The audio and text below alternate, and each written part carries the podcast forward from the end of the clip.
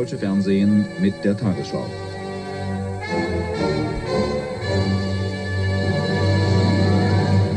Guten Abend, meine Damen und Herren. Die Flugzeugkatastrophe von Teneriffa hat mindestens 563 Tote gefordert. Etwa 80 Personen wurden verletzt. Viele von ihnen schweben noch in Lebensgefahr. Das Unglück ist das bisher schwerste in der zivilen Luftfahrt. Bei dichtem Nebel waren gestern Abend auf dem Flughafen von Santa Cruz zwei Jumbo-Jets der amerikanischen Luftfahrtgesellschaft Pan American Airways und der niederländischen Fluggesellschaft KLM zusammengeprallt. Auch 24 Stunden nach der Katastrophe ist die Ursache noch nicht geklärt. Noch heute Morgen brannten die Wrackteile der beiden Düsenriesen auf dem Flugplatz Los Rodeos. Sturmböen und heftige Regenfälle behinderten die Bergungsarbeiten. Nach dem Zusammenprall sprang ich hinaus und rannte weg, berichtete ein Überlebender. Hinter mir hörte ich mehrere Explosionen. Für die 229 Passagiere und 14 Besatzungsmitglieder der holländischen Maschine gab es keine Chance mehr. Das Flugzeug hatte gerade seine Abhebegeschwindigkeit von über 250 Stundenkilometern erreicht, als es auf den amerikanischen Jumbo-Jet prallte. Bis zur Stunde ist nicht geklärt, warum das Flugzeug der Pan American auf die Startbahn gerollt war. Es wurde in mehrere Teile zerrissen. Im vordersten Teil überlebten die meisten der Passagiere und der Besatzung. Tote, Gepäck und Wrackteile bedeckten nach der Katastrophe in einem Umkreis von über 250 Metern das Flugfeld. Bis zum Aufprall sah ich nichts, soll der amerikanische Pilot später gesagt haben. Die Sicht war gleich null. Seine Maschine sollte Urlauber nach Las Palmas bringen. Das holländische Flugzeug war gerade zum Flug in die Heimat gestartet. Innerhalb von Sekunden standen die Flugzeugrümpfe in Flammen. Die ganze Nacht hindurch kämpften Löschmannschaften mit dem Feuer. Die Hitze war so groß, dass erst gegen Morgen mit der Bergung der Toten begonnen werden konnte.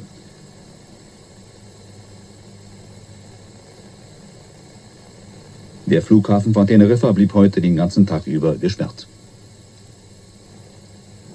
Die spanischen Behörden führen das Unglück auf einen Fehler des Piloten der Pan Am-Maschine zurück, der die Katastrophe überlebte.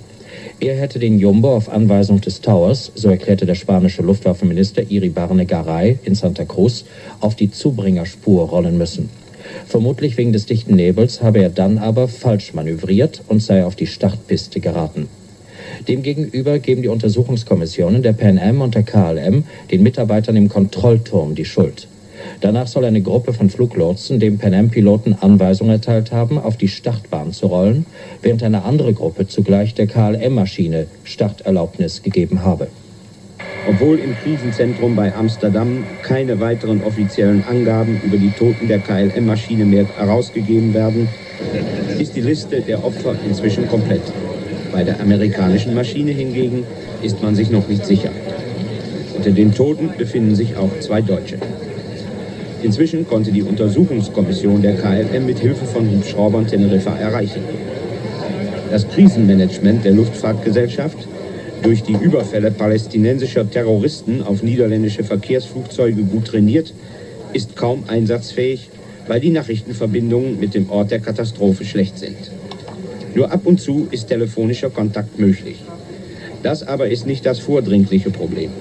Die KLM steht vor der Frage, auf welche Weise die Toten in die Heimat überführt werden können. Ein spanisches Gesetz schreibt ihre Beisetzung innerhalb von 24 Stunden vor. Aber Identifizierung und Einsagung sind in dieser kurzen Zeit nicht durchzuführen. Ursprünglich waren die beiden Jumbos auf dem Flug nach Gran Canaria. Sie wurden dann aber nach Teneriffa umgeleitet, nachdem auf den Flughafen Las Palmas ein Bombenanschlag verübt worden war. Nach den Verhältnissen auf dem Flugplatz von Teneriffa fragte Dieter Möller in Frankfurt einen deutschen Piloten. Nun heißt es, dass ähm, sich äh, wegen des Bombenalarms in Gran Canaria die Zahl der Flugbewegungen an diesem Tage verdoppelt haben soll. Äh, kann dies bedeutet haben, dass der Flugplatz, dass äh, die Lotsen überlastet waren? Ja, also meiner Ansicht nach äh, sind die Lotsen schon an den Wochenenden, Samstag, Sonntag, durch den äh, Urlauberverkehr erheblich äh, belastet und durch diese doppelte Belastung glaube ich sicher, dass auf dem Turm zu dem Zeitpunkt ein äh, Arbeitsaufwand geherrscht hat, der sonst nie der Fall ist. Das heißt außerdem, dass sehr starker Nebel geherrscht haben soll, Sichtweite höchstens 50 Meter. Wie wirkt sich das in Teneriffa aus? Ja, die Sichtweiten von 50 Metern, normalerweise dürfte man äh, in, bei Lufthansa Operation keinen Start bei dieser Sichtweite machen. Ich glaube auch, dass die Sicht besser gewesen sein wird. Es ist so, dass in Teneriffa die Wolken oftmals auf dem Platz aufliegen, weil der Platz in 600 Meter Höhe liegt und deswegen die Sicht stellenweise sehr, sehr schlecht gewesen sein kann und stellenweise besser gewesen sein kann. Letzte Frage, welche Chancen hat denn nun ein äh, Kapitän, ein Pilot, wenn er einen Jumbojet äh, praktisch auf sich zurasen sieht, kann er noch ausweichen? Keine Chancen. Dieses Flugunglück, von dem ihr hier gehört habt, das jährt sich dieses Jahr, das wird dieses Jahr 40 Jahre alt, beziehungsweise ist halt 40 Jahre her, dass das passiert ist ähm, auf Teneriffa. Ähm, das war am 27.03.1977 und äh, ja, wie bin ich darauf gekommen, dass ich äh, heute eine Folge eben kurz draus mache? Ich will da gar nichts Besonderes draus machen. Ich denke mal, äh, man konnte das jetzt schon hören, was eigentlich passiert ist, obwohl das nicht ganz die Tatsachen widerspiegelt, aber das hat sich erst im Nachhinein ergeben. Ähm, nämlich was da alles Grund dran war, wodurch das äh, Unglück passiert ist. Ähm, nun, ich hatte per Twitter eine Meldung zwischendurch, dass das eben sich jährt, dass das 40 Jahre her ist, dass es dieses große Unglück gegeben hat. Mich interessieren solche Unglücke durchaus, egal ob das jetzt Schiffsunglücke sind oder Flugunglücke oder sowas. Wenn ich davon mitbekomme, dann äh, werde ich meistens recht schnell neugierig und dann interessiert mich das und dann möchte ich wissen, was ist denn da überhaupt vorgefallen, wie ist das passiert, hat man das alles aufgeklärt, was da passiert ist? Und äh, ja, versuche mir dann Dokumentationen im Internet zu suchen. Das Schöne ist, bei solchen Geschichten findet man eigentlich reichhaltig auf YouTube und kann sich das nochmal anschauen was da eigentlich alles passiert ist. Und so habe ich das äh, in diesem Fall auch gemacht. Das heißt, ich kannte vorher dieses spezielle Flugunglück noch nicht, ist mir noch nicht weiter aufgefallen und äh, dachte, na, so ein großes Flugunglück, was ist da denn wohl passiert? Und habe mir dazu einfach eine Dokumentation wieder im Internet gesucht und habe mir die erstmal angeschaut. Interessant für mich ist das auch immer rückblickend dann zu sehen und mitzubekommen, weil sich dann Dinge eventuell noch herausstellen, die man anfangs anders gedeutet hatte. Das ist hier auch so wenn man hier jetzt die Tagesschau verfolgt hat, das ist jetzt die Tagesschau einen Tag später vom 28.03., könnte man ja den Eindruck gewinnen, ja, der äh, Pilot der Pan Am hat den Unfall sozusagen verursacht, weil er hat sich auf einem Rollfeld befunden, wo er nicht zu suchen hatte. Und wenn er es nicht war, dann werden es wahrscheinlich die Fluglotsen gewesen sein im Tower, ähm, weil die ihn dorthin navigiert haben, eventuell. Aber auf alle Fälle haben sie ja den Piloten von der KLM-Maschine, ähm, beides äh, Boeing 747, also beides riesengroße Jumbo-Jets. Ähm, dann haben sie den äh, der KLM-Maschine ja zumindest Start, den Start erlaubt und äh, so durch konnte das eben passieren. Ähm, ja, was kann ich aus der Dokumentation jetzt aus der Erinnerung, die habe ich gestern mir angeguckt, was kann ich da heraus noch sagen, was ist überhaupt passiert? Nun auf äh, Gran Canaria, da wollten diese beiden Jumbos eigentlich ursprünglich hin. Ähm, das ist so ein typischer, Las Palmas so ein typischer äh, ja, äh, Flugplatz für die ganzen Urlauber, die halt in der Region dann Urlaub machen wollen. Die PNM-Maschine zum Beispiel, die hatte äh, mehrere hundert Passagiere, die eine Kreuzfahrt von dort aus starten wollten. Die haben sich also auf ihr Kreuzfahrtschiff gefreut. Ähm, ich meine, dass die gesagt hätten, die wären dann schon zwei, über 20 Stunden insgesamt unterwegs gewesen, als die äh, in Teneriffa angekommen sind. Ähm, Gran Canaria Las Palmas hat es dann am Morgen war das, glaube ich, der Unfall, äh, Unfall war ja am Abend. Am Morgen hat es, glaube ich, eine Bombendrohung gegeben. Da äh, ja, haben sich welche bemerkbar machen wollen, ähm, waren irgendwie mit der politischen Situation nicht einverstanden und haben dann zwei Bomben dort im Flughafen verbracht und äh, haben dann angerufen, hier sind Bomben, ihr habt zehn Minuten Zeit, den Flughafen äh, zu räumen. Und äh, das wird immer wieder sowas geben, wenn ihr jetzt nicht das tut, was wir wollen. So, das heißt, die ganzen anfliegenden Flugzeuge, die äh, hätten auf Gran Canaria landen wollen, das waren zu dem Zeitpunkt jede Menge. So, und dann können die halt nicht, wer weiß, wie weit noch weiter fliegen, denn das sind alles Langstreckenflüge in der Regel. Und äh, die sind vom Treibstoff her einfach so bemessen, dass sie eben dort ungefähr landen müssen auch. Das heißt, äh, das ging nun nicht auf Gran Canaria, also wurden sie weitergeleitet auf den nächstgelegenen Flugplatz auf Teneriffa. Ähm, dieser Flugplatz, das hat man in der Dokumentation dann auch gesehen, der füllte sich dann ganz gewaltig mit Flugzeugen. Das Problem war gar nicht mal unbedingt nur das Landen, das konnte man mit Warteschleifen und sowas, die die oben noch fliegen können, äh, noch in den Griff bekommen. Das Hauptproblem war, diese Flugpla äh, Flugzeuge zu ähm, parken. Das waren äh, ja teils riesengroße Maschinen, waren eben oft Langstreckenflüge. Somit auch diese beiden Maschinen, die miteinander kollidiert sind, äh, wie gesagt, sind damals die größten Boeings eigentlich gewesen, also Jumbojets mit äh, vielen hundert äh, Menschen an Bord. Und diese Dinger, die musste man ja erstmal irgendwie alle parken können. Das heißt, dieser Flugplatz war hoffnungslos überlastet und überfüllt auf Teneriffa. Der Flugplatz, der liegt oben auf so einem Plateau zwischen den Bergen und äh, ja, die warme Luft von dem Wasser drumherum, äh, die wird dann ganz schnell zu Suppe. Das heißt, die haben da immer wieder das Problem, dass da Nebel auftaucht, äh, das Ganze fast unfliegbar macht.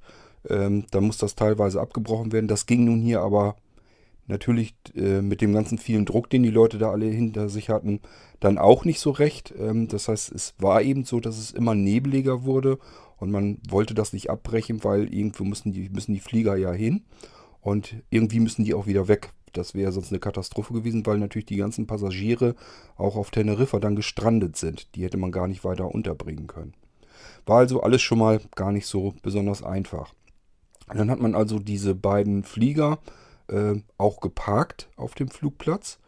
Und äh, ja, man musste die Start- äh, und Landebahn, ne, die Landebahn denke ich mal nicht, aber die Startbahn musste man ein äh, bisschen ummissbrauchen. Die musste man dann auch als Rollbahn nehmen. Das heißt, äh, äh, Flieger starteten dort. Die sind bis ans Ende der Rollbahn sozusagen gerollt.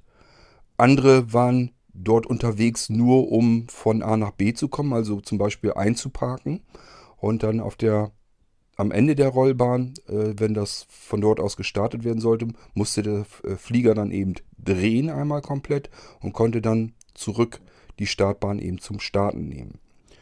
Ähm, man kann sich schon fast merken, denken, was, was da alles dann so langsam aber sicher passieren kann, wenn man das alles mal zusammenfasst. Auf dem äh, Flugturm waren nur zwei Fluglotsen für, der, für, diesen ganzen für diese ganze Katastrophe, für den ganzen Chaos, der da auf dem Flugplatz passierte, ähm, zuständig. Und es gab kein Bodenradar. Das heißt, man musste auf Sicht die Flugzeuge navigieren unten auf dem Boden. Und ja, dadurch, dass der Nebel immer extremer wurde, ging das einfach nicht mehr. Die hatten dann keinen Sichtkontakt mehr und mussten die ganzen, diese ganzen Flugzeuge, die da jetzt starten und landen, landen wollten, ähm, auf Sicht eigentlich äh, ja, navigieren lassen. Ging nicht. Das heißt, das Ganze passierte dann auch noch im Blindflug. So zog sich das also immer weiter ständig dann zusammen. Die Flugzeuge, die standen dann die ganze Zeit unten auf dem Boden und äh, man hat die in der Pan Am äh, zumindest die Fluggäste drinnen gelassen. Man hat gesagt, wir machen die Türen auf, ihr könnt rausgehen, euch die Beine vertreten, aber bleibt bitte beim Flugzeug, geht äh, wir können euch also nicht zum Flughafen direkt bringen, weil der ist komplett überfüllt. es waren also schon viel zu viele Menschen dort und dann hat man zuletzt die Leute also noch nicht mal mehr aus den Flugzeugen richtig direkt herausholen können, weil es passte einfach nicht mehr. Dann könnt ihr euch vorstellen, was das für ein Chaos war. Ja, dann ging es so langsam los. Ähm, Gran Canaria wurde abends dann wieder geöffnet. Das heißt, die Flugzeuge könnten jetzt von Teneriffa aus nach Gran Canaria fliegen. Und dann ging das los, dass ein Flugzeug nach dem anderen eben gestartet wurde. Ähm, die KLM-Maschine aus den Niederlanden, da hat der Flugkapitän dann noch gesagt, wir tanken jetzt hier. Ähm, war, wäre eigentlich unlogisch gewesen. Der hätte normalerweise auf Gran Canaria tanken sollen, weil es, äh, der Sprit dort viel billiger gewesen wäre. Und äh, der hat aber halt gesagt, nein, wir tanken hier, denn alle werden in Gran Canaria tanken. Dann dauert das da wieder so lange, bis man drankommt. Äh, lasst uns hier tanken, dann können wir auf Gran Canaria gleich wieder los und zusehen, dass wir nach Amsterdam zurückkommen, damit wir unsere Flugzeiten einhalten. Die hatten das Problem mit der Flugzeit im Genick. Ähm, ich glaube, durften nur 10 äh, unter bestimmten Umständen sogar nur neun Stunden insgesamt fliegen. Und die haben sich das so ausgerechnet, dass wenn sie jetzt ganz, ganz schnell sind, würden sie es gerade eben noch schaffen. Würden sie es nicht schaffen können, wäre das fast schon Entlassungsgrund gewesen äh, nach deren Richtlinien. Ähm, das heißt, äh, die hatten gar keine andere Möglichkeit. Die mussten jetzt entweder starten oder sie wären mit ihren mehreren hundert Passagier, Passagiermaschinen, äh, ah, mit ihren mehreren hundert Passagieren im, im Flugzeug auf irgendeinem äh, ja, Flugplatz gestrandet und hätten sich dann darum kümmern müssen, dass diese mehrere Menschen dort Unterkünfte bekommen. Ähm, wird alles nicht ganz billig, das heißt, die Kosten saßen denen dann auch im Genick. Die KLM Boeing wurde dann äh, fast ja so viel zu voll getankt, weil die eben den kompletten Flug in einer Backe abrutschen wollten. Sprich, die wollten erst nach, Tener ach, nach Teneriffa, von Teneriffa nach Gran Canaria rüberhopsen und von Gran Canaria dann wieder zurück nach Hause nach Amsterdam. Das wollten sie mit einer Tankfüllung sozusagen bequem machen können. Und somit ließen sie entsprechend relativ gut voll tanken. Das sollte sich noch mit als ein Problem herausstellen, wodurch der Unfall dann passierte und vor allen Dingen, warum davon dann keiner überlebt hat von der KLM-Maschine. Gut, äh, der tankte also voll. Dahinter stand dann die Pan Am. Die wäre nun ganz gerne schon gestartet. Das hätte auch funktioniert von der Zeit her. Die Startbahn wäre für die so weit frei gewesen, dass die hätten losfliegen können. Ähm, die hätten dafür aber einmal drehen müssen. Es war ja kein Platz. Die Maschinen waren alle eng geparkt. Und dieses mit dem mal eben drehen, das geht mit so einer Boeing eben nicht so einfach. Ähm, die Piloten und so, die sind dann noch ausgestiegen, haben das noch abgemessen, denen fehlten drei Meter von, der, ähm, von den Tragflächen her, um drehen zu können. Die standen also hinter dieser KLM und somit mussten die jetzt zusätzliche 35 Minuten warten, bis die KLM-Maschine ähm, dann zuletzt wirklich aufgetankt ist und dann starten kann und dann erst hätte die Pan Am umdrehen können und hätte dann auch mit starten können. So ist es dann noch passiert. Das Betanken ist also vonstatten gegangen. Die KLM-Maschine ist auf das äh, Rollfeld gerollt ähm, und die Startbahn entlang bis zum Ende sollte die äh, halt fahren und dann dort komplett einmal drehen und dann diese Bahn zum Starten komplett benutzen. Und der Pan Am-Maschine hat man dann vom Tower her gesagt, dass die der KLM eben folgen sollte und die hätte dann ähm, nach links äh, ausweichen sollen. Das heißt, von, diesem, von dieser Startbahn äh, hätte sie die dritte Rollbahn, da sind so Zwischenrollbahnen, äh, links quasi abbiegen sollen. Und dann wären die beiden sich gar nicht ins Gehege gekommen. So, nun zog sich der Nebel immer weiter zu. Die Sichtweite war, ja, ähm, der Dokumentation wird immer wieder von 500 Metern äh, gesprochen. Also nicht diese 50 Meter, die ihr in der Tagesschau gehört habt, sondern es waren dann wohl 500 Meter, was aber immer noch viel zu wenig ist. Ähm, stellenweise war es eben sehr wahrscheinlich eher noch weniger. Ähm, diese Boeings, die sind dann mit, die Piloten, die sitzen in den Dingern so weit oben, dass die die Rollbahn unten gar nicht mehr erkennen konnten. So dicht war der Nebel. Die konnten nur noch diese Leitlinien auf den äh, Rollbahnen erkennen. Somit musste die Pan Am im Kriechgang rollen. Die ist dann mit weniger als 5 km/h da in diese Bahn entlang gerollt, weil sie eben nicht sehen konnten. Die konnten nicht sehen, wann müssen wir denn jetzt links ab. Zudem konnten sie nicht äh, gleich verstehen, ähm, was hat der äh, Fluglotse gesagt. Sollen wir die erste Bahn oder die dritte Bahn nehmen? Ähm, klingt erstmal seltsam, aber man muss sich das in Englisch vorstellen. First und Third, das kann durch so Funk schon mal sich relativ ähnlich anhören. Ähm, zumal, wenn das dann Spanier sind, vielleicht noch einen Akzent haben oder so. Keine Ahnung. Jedenfalls waren die dann erstmal die ganze Zeit am Suchen, wie sie von dieser Rollbahn herunterkommen.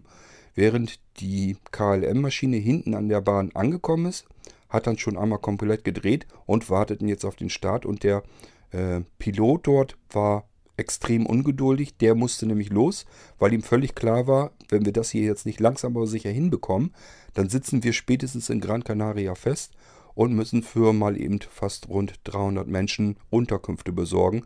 Ähm, das heißt, die KLM-Gesellschaft, die macht mir hier dann den Hintern heiß, wenn ich äh, das ver, äh, verbocke hier jetzt. Wir haben also jetzt die Situation, dass die Panem auf dem Startfeld noch immer ihre Ausweichmöglichkeit sucht und die ähm, KLM-Maschine ihr entgegengerechnet steht und auf, den, auf Starterlaubnis wartet. Ähm, die fragen jetzt nach Starterlaubnis und die haben sie als solche so noch nicht bekommen. Ähm, da ist also auch ein Missverständnis passiert mit den Fluglotsen. Und äh, der Co-Pilot und äh, ja, der, der, die weitere Person äh, vorne im Cockpit, die haben das auch so verstanden, dass das keine Starterlaubnis ist. Das heißt, die hätten jetzt eigentlich sofort sagen müssen, Moment, wir dürfen noch nicht starten. Ähm, nun war es aber so, dass der äh, Pilot, der Chefpilot sozusagen, war gleichzeitig der Ausbilder, äh, zum Beispiel des Co-Piloten und auch des anderen letzten Endes. Und ähm, damals war es eben, 1977 war es wohl noch so üblich, dass der Pilot allein das Sagen an Bord hatte. Das heißt, äh, dem hat niemand so schnell widersprochen, weil das war derjenige, der hat hier das Sagen. Das ist der Chef und was der sagt, wird gemacht, weil der kennt sich aus. Der Co-Pilot und so weiter, die haben dann bloß noch gesagt, ob denn wohl wirklich die PNM wohl von dem Rollfeld ist, weil die natürlich mitbekommen haben, dass hier noch keine Startfreigabe gegeben wurde. Und dann hat der Pilot wohl einfach nur gesagt, ja, na klar ist sie runter und ist dann gestartet, obwohl er keine einwandfreie Starterlaubnis hatte. So, der düst also los und am anderen Ende ist die PNM immer noch am Suchen, wo sie links abbiegen muss. Und somit ist die KLM-Maschine ja mit fast voll Karacho kurz bevor sie gestartet ist. Das habe ich nicht so richtig verstanden. Ich glaube sogar, sie ist ein bisschen schon abgehoben dann. Das heißt, wir am Ende und hat dementsprechend ähm, ja, die Geschw Endgeschwindigkeit schon drauf gehabt. Und es ist mit dieser Endgeschwindigkeit und fast vollen äh, Flugtanks, also fast vollen Tragflächen, volle Kanone rein in die ähm, ja, fast gerade abbiegende Pan Am rein. Ähm, die ist, meine ich, deswegen abgehoben. Das habe ich nicht so richtig mitbekommen. Wie gesagt, auch nicht in der Dokumentation. Aber oben bei der Pan Am ist wohl das obere Deck ist komplett abgeschnitten gewesen, samt natürlich Passagiere. Ähm, das heißt, da muss ja irgendwie ein Kontakt passiert sein. Von daher nehme ich an, dass die KLM-Maschine schon ein Stückchen abgehoben ist und einfach äh, die PNM-Maschine oben hauptsächlich mit erwischt hat. Ähm, ja, die KLM ist dann noch natürlich ein bisschen weiter. Äh, abgestürzt natürlich dann entsprechend wieder und komplett in Flammen aufgegangen. Das ganze Kerosin, was sie kurz vorher ja noch getankt hatten, äh, ist also explodiert und äh, da von der KLM-Maschine hat äh, keiner überlebt, soweit ich das mitbekommen habe. Von der Pan Am-Maschine haben von den, äh, äh, ja, insgesamt waren es ja fast 600 Menschen äh, bei den beiden Maschinen, 593 glaube ich. Und überlebt haben dann davon 61 Menschen, die aus dieser Flammenhölle dann rausgekommen sind. Die mussten teilweise auch noch längere Zeit in diesem Flammenmeer warten äh, auf Rettung. Die äh, ganze Rettungsaktion hat sich erst um die KLM gekümmert. Die haben gar nicht richtig mitbekommen, dass da 100 Meter weiter noch eine weitere Maschine ist, weil die Suppe mittlerweile dann so dicht war, der Nebel, dass man das eben gar nicht mehr mitbekam. Ähm, ja, die, äh, der Pilot in der Pan Am zuvor, der hat eigentlich noch ist eigentlich davon ausgegangen, dass hier gar keiner mehr starten wird. Das ist so schlimm war also der Nebel, der ist einfach davon ausgegangen, äh, die KLM-Maschine, die vor den gerollt war noch, dass die auch gar nicht wird starten können, weil die Sichtweite das einfach gar nicht hergibt. Das heißt, man könnte eigentlich im Endeffekt hinterher jetzt so sagen, äh, Fehler war eindeutig von dem Piloten in der KLM-Maschine. Der hätte von sich her eigentlich gar nicht starten dürfen. Der hätte eigentlich sagen müssen, okay, die Sicht ist jetzt so schlecht, man sieht die Hand vor Augen nicht, ich kann hier jetzt nicht starten, das geht so nicht. Und auf der anderen Seite muss man dann auch noch zusätzlich sagen, ähm, der hatte wirklich keine Starterlaubnis, die war nicht eindeutig und einwandfrei und somit hätte er nicht starten dürfen. Äh, die Hauptschuld hatte also sicherlich der Pilot der KLM-Maschine. Wie so oft also Verkettung mehrerer Umstände vorher, mehrere Unglücksumstände, die dann dazu führen, dass solche Schicksale dann passieren. Ähm, ich werde mal schauen, ob ich den Dokumentationsfilm, den ich äh, gestern noch gesehen habe, der geht rund anderthalb Stunden. Wenn ich den noch eben gleich auf die Schnelle finde, packe ich euch dazu die äh, direkte Internetadresse in die Notizen hier zur Folge. Ähm, könnt ihr euch das Ding dann auch nochmal ansehen, wenn euch das interessiert, was da eigentlich passiert ist. Ich habe gedacht, äh, so ab und an, ja, ich mache hier jetzt ja wieder eine G-Folge daraus, wie Gedankengang oder Geistesblitz weil mich das eben, ja, ist wieder so eine spontane Geschichte. Äh, gestern die Meldung gelesen, dachte, ei, was ist da denn passiert? Angeschaut und klar, wenn ich mir das angucke, dann beschäftigt mich das auch ganz kurz mal eben und äh, dann kann ich hier auch eine Folge darüber machen. Ähm, wenn euch das nicht weiter interessiert, könnt ihr mir ruhig äh, schreiben oder mir sagen, äh, dann lasse ich das künftig sein. Ansonsten kommt hier sowas durchaus natürlich auch mit rein. Wenn das was ist, was mich dann in dem Moment gerade vielleicht beschäftigt, dann mache ich da eben eine Folge dazu. Ähm, ihr könnt euch dann die Dokumentation eben auch anschauen. Könnt ihr hier einfach in die Notizen der Folge schauen. Müsste dann ein YouTube-Link drin sein, dann könnt ihr euch das auch angucken. Ich weiß nur nicht, ich nehme mal an, dass ihr auch schon mal geflogen seid. Wir sind es jedenfalls auch. Ich bin relativ spät erst in meinem Leben geflogen. Ich weiß gar nicht, ich glaube das erste Mal, das war erst 2010 oder so. Ähm, vielleicht ein bisschen früher. Ich weiß es ehrlich nicht mehr ganz genau. Es ist relativ spät. Ähm, früher bin ich also gar nicht geflogen. Das kam erst so auf, äh, als Anja und ich bemerkt haben, dass äh, Kreuzfahrten, insbesondere Flusskreuzfahrten, genau die Urlaubsform sind, die wir sehr gerne mögen. Ähm, ja, und äh, zum Kreuzfahrtschiff äh, funktioniert eben leider nicht so, dass man da mit Bahn immer anreisen kann. Das war bei uns erst einmal der Fall. Das heißt, meistens geht es schneller und sogar noch günstiger, wenn man das Flugzeug nimmt. Somit müssen wir dann auch dort hin und her fliegen, wenn wir so eine, unsere Flusskreuzfahrt mal wieder antreten wollen. Ähm, tja, wenn man im Flugzeug sitzt, äh, weiß ich auch nicht. Ähm, ich, es ist jetzt nicht so, dass, dass wir Angst haben. Ich glaube, Anja macht sich da ein bisschen mehr Gedanken drum. Aber dieses Gefühl von, naja, es könnte ja was passieren. Ich denke, diese Gedanken, die hat vermutlich fast jeder, der in so einem Flugzeug sitzt. Zumindest diejenigen, die nicht jeden Tag am Fliegen sind. Könnte ich mir jedenfalls vorstellen. Mir geht das jedenfalls auch so. Ich sage mir dann immer, okay, ich bin jetzt hier in der Luft außen um mich herum, unter mir und neben mir sind nur ein paar Millimeter Metall. Äh, das ist nicht ganz viel. Und eigentlich äh, ist das so nicht vorgesehen, dass ich hier jetzt mitten in der Luft schwebe. Ähm, von daher, ja, wieder der Natur. Könnte also wirklich sein, dass so ein Ding natürlich auch mal abstürzt. Und dann war es das eben. So ein bisschen mache ich mir das dann schon bewusst. Es ist jetzt, wie gesagt, aber nicht so, dass ich dann Angst habe. Äh, gar nicht. Im Gegenteil, ich fühle mich eigentlich relativ wohl. Und mir machen auch gerade so die, die Starts und so, das macht mir schon Spaß, äh, weil man dann dieses komische Gefühl hat, einmal, dass der Boden unter einem verschwindet und man ja richtig wie von einer Rakete angetrieben so schräg nach oben in die Höhe geschossen wird. Ähm, ich finde das schon irgendwie spannend und interessant. Und äh, ja, aber letzten Endes, das Bewusstsein fliegt immer mit. Hier äh, bist du jetzt in einer Situation, wo du wirklich rein überhaupt nichts dran ändern kannst. Wenn hier jetzt Schluss ist, hier oben mitten in der Luft, dann ist jetzt eben Schluss. Wenn ihr ab und zu mal fliegt, geht euch das auch so? Macht ihr euch auch diese Gedanken? Oder sagt ihr euch, nö, das ist für mich jetzt genauso, als wenn ich mit dem Flieger, äh, wenn ich mit dem Zug fahre. Ähm, so ist das für mich mit dem Flieger hier auch. Äh, ich habe da eigentlich keine Probleme mit. Ähm, generell zum Fliegen komme ich sicherlich nochmal in einer anderen Folge drauf zu sprechen. Ist nämlich äh, dann auch sicherlich interessant. Dann will ich euch mal erzählen, was, äh, wo ich mich immer so mit beschäftige, wenn wir fliegen müssen. Ich muss mich da regelmäßig darauf vorbereiten. Und es ist uns auch schon passiert, ähm, dass was aus dem Koffer gefehlt hat, weil das rausgenommen werden musste und so weiter. Und äh, jedes Mal muss ich mich da halb entblößen, weil bei mir piepen diese Scheißdinger eigentlich andauernd, egal. Äh, theoretisch kann ich wahrscheinlich sogar nackig da äh, durchlaufen und trotzdem piepen die Dinger. Aber wie gesagt, da gehen wir ein andermal drauf ein, denke ich. Da muss man jetzt nicht hier in dieser Folge drauf eingehen. Das war eigentlich auch schon alles. Ich wollte nur eine kurze G-Folge hier draus machen. Ähm, Weil es sich jetzt wieder jährt, ist dann 40 Jahre her. Ähm, ich kannte dieses äh, Unglück noch nicht, kenne viele andere, äh, bekomme immer von einem nach dem anderen mit.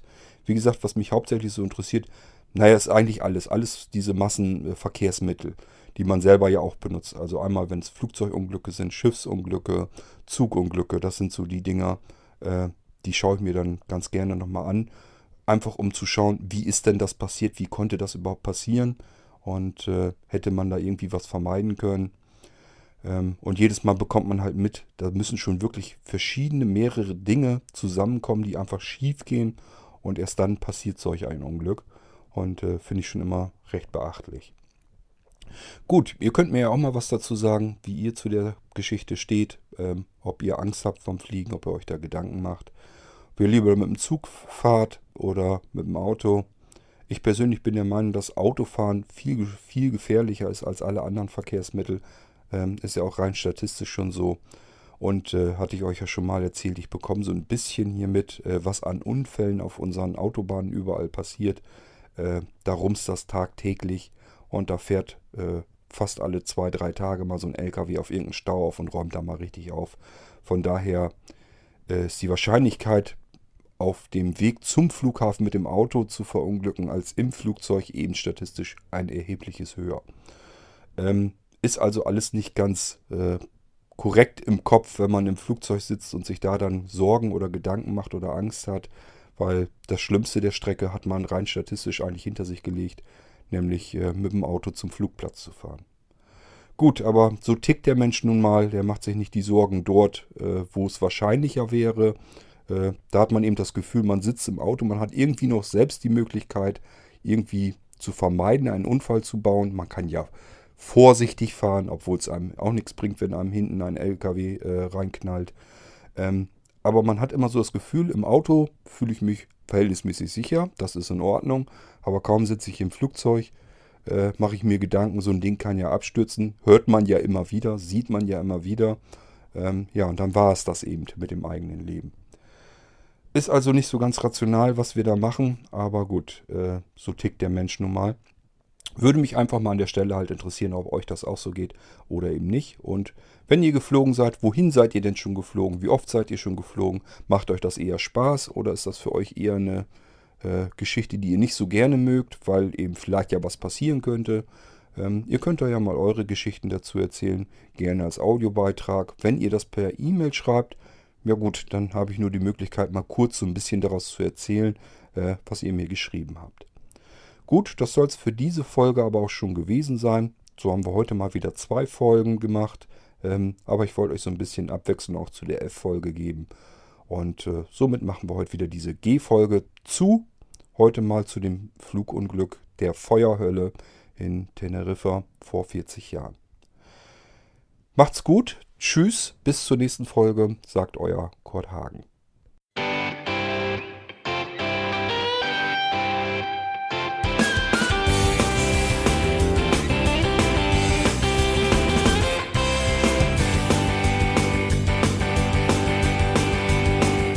Du hörtest eine Produktion von Blinzeln Media. Wenn du uns kontaktieren möchtest, schreibe eine Nachricht an podcast.blinzeln.org oder über unser Kontaktformular auf www.blinzeln.org. Blinzeln schreibt man in unserem Fall übrigens immer mit einem D in der Mitte. Sprich unter 05165 439 461 auch gern einfach auf unseren Podcast Anrufbeantworter. Dann können wir deinen Audiobeitrag in einer unserer nächsten Sendungen verwenden.